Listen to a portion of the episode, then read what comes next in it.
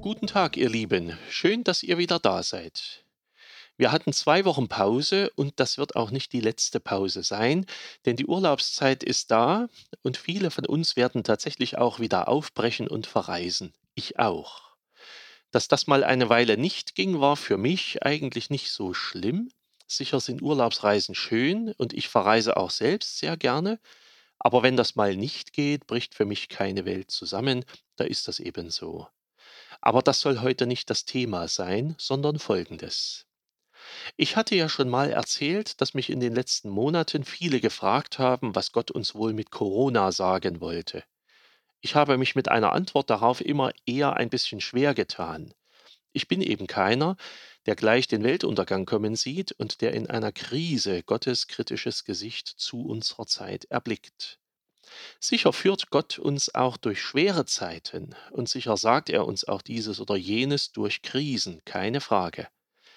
Aber ich will euch heute eine Geschichte aus der Bibel erzählen von einem Menschen, dem Gott keine Krise, sondern einen Riesenerfolg schickte und ihn so führte. Eines Tages ging Jesus an den See Genezareth, der liegt im Norden von Israel. Viele Leute kamen mit und wollten ihn predigen hören. Es waren so viele, dass am Strand nicht genug Platz war. Also musste sich Jesus was einfallen lassen. Das machte er auch. Er sah ein paar Fischer am Strand, ging zu ihnen hin und borgte sich ein Boot von einem Fischer namens Simon. Der stieg natürlich mit ein, fuhr Jesus ein bisschen weg vom Strand, und dann konnte Jesus zu allen predigen und die Leute hörten zu.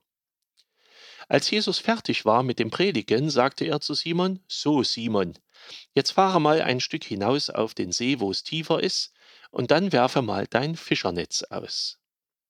Simon verstand etwas vom Fischen, es war sein Beruf. Er hatte die Erfahrung gemacht, dass man tagsüber nicht zu fischen braucht, weil die Fische alle viel zu tief schwimmen, man fängt nichts. Entsprechend wird er sich seinen Teil zu Jesus gedacht haben, aber er sagte, Herr, es ist ja nicht so, dass wir nicht schon alles versucht haben.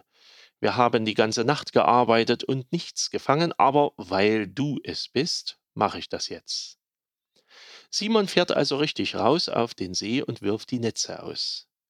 Nach einer Weile will er die Netze wieder einholen und merkt, dass das Netz voll ist, brechend voll.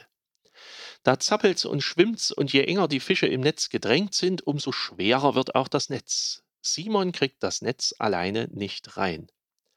Also ruft er seine Freunde. Hallo, kommt mal raus, ich habe hier einen riesen Fang gemacht. Helft mal mit ziehen, ich schaffe das nicht allein. Ein weiteres Boot kommt raus und sie leeren das Netz in beide Boote und die Boote werden so voll, dass sie gerade noch schwimmen. Das war ein besonderer Tag für Simon.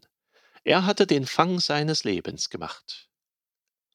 Meine Frage an euch ist, wie geht ihr eigentlich mit Erfolg um? Wenn ihr den Tag eures Lebens erlebt, wenn an der Arbeit ein Riesenauftrag euch Geld in die Firmenkasse spült, wenn ihr im Lotto gewinnt, wenn ihr befördert werdet, wenn ihr beruflich Erfolg habt, wenn die Kontostände wachsen, das Einfamilienhaus fertig wird, wenn eine große Summe geerbt worden ist oder ihr ein richtig großzügiges Geschenk erhaltet, wie geht ihr mit Erfolg um? Was machen wir da? Wie reagieren wir? Klopfen wir uns da auf die Schulter und sagen, das habe ich mir schon lange verdient? Feiere ich mein großes Glück mit einer Flasche Sekt? Ändere ich mein Leben? Sage ich mir, Qualität und Leistung setzen sich eben durch, bin ich nicht ein Spitzentyp? Kaufen wir uns ein schönes neues Auto, um zu zeigen, wie gut wir sind? Simon reagierte anders. Er war geschockt. Er erschrak und sagte, Jesus, Herr, gehe weg von mir, ich bin ein sündiger Mensch. Ich bin ein Mensch, der das nicht verdient. Ich kann so viel Glück nicht ertragen. Gott führe mich nicht durch so etwas. Schicke mir nicht solchen Reichtum, ich bin sündig. Ich bin keiner, der dich und deinen Segen verdient hätte. Simon reagiert mit Demut und mit Scham.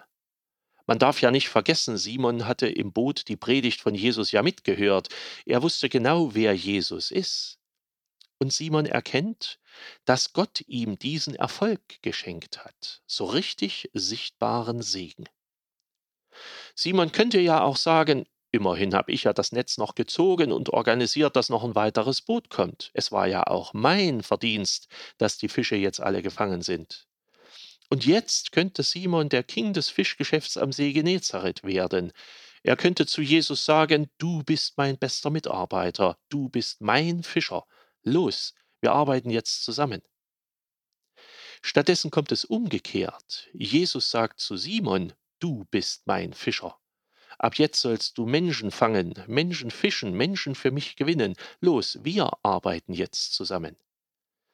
Und Simon macht das sogar. Er gibt seinen Beruf auf und wird ein Jünger von Jesus. Simon wurde von Gott gerufen durch Erfolg. Es war keine Krankheit, die Simon bekam, keine Haftstrafe, kein Börsencrash und keine Firmenpleite, was ihn in eine tiefe Krise stürzte. Im Gegenteil, Gott hatte ihn durch Erfolg gerufen. Der Erfolg ließ ihn in eine tiefe Krise stürzen und der Erfolg ließ ihn umkehren. Viele von uns fragen im Leid danach, warum Gott es zulässt und was er uns damit sagen will.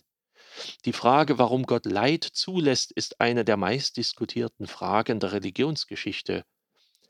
Aber warum diskutiert eigentlich niemand darüber, warum Gott Erfolg zulässt und was er uns damit sagen will? Was will Gott uns damit sagen, dass in unserem Land Frieden herrscht? Wieso lässt Gott zu, dass wir Erfolge haben? Wieso lässt Gott zu, dass manche im Abi eine Eins haben? Was will uns Gott damit sagen, dass wir befördert werden, dass wir Einkommen haben, dass wir in einem freien Land leben, dass wir Essen und Trinken und Heizung und Kleidung und vieles mehr haben?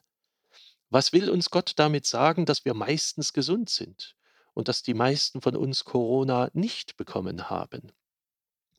Unerwartetes Leid beklagen wir von Herzen. Unerwartetes Glück erkennen wir oft nicht mal als solches, aber nehmen es gerne an.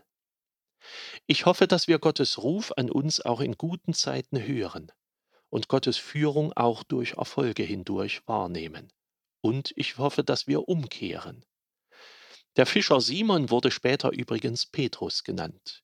Er war einer der wichtigsten Apostel von Jesus. Ich wünsche euch einen gesegneten Sommer, euer Pfarrer Schurig.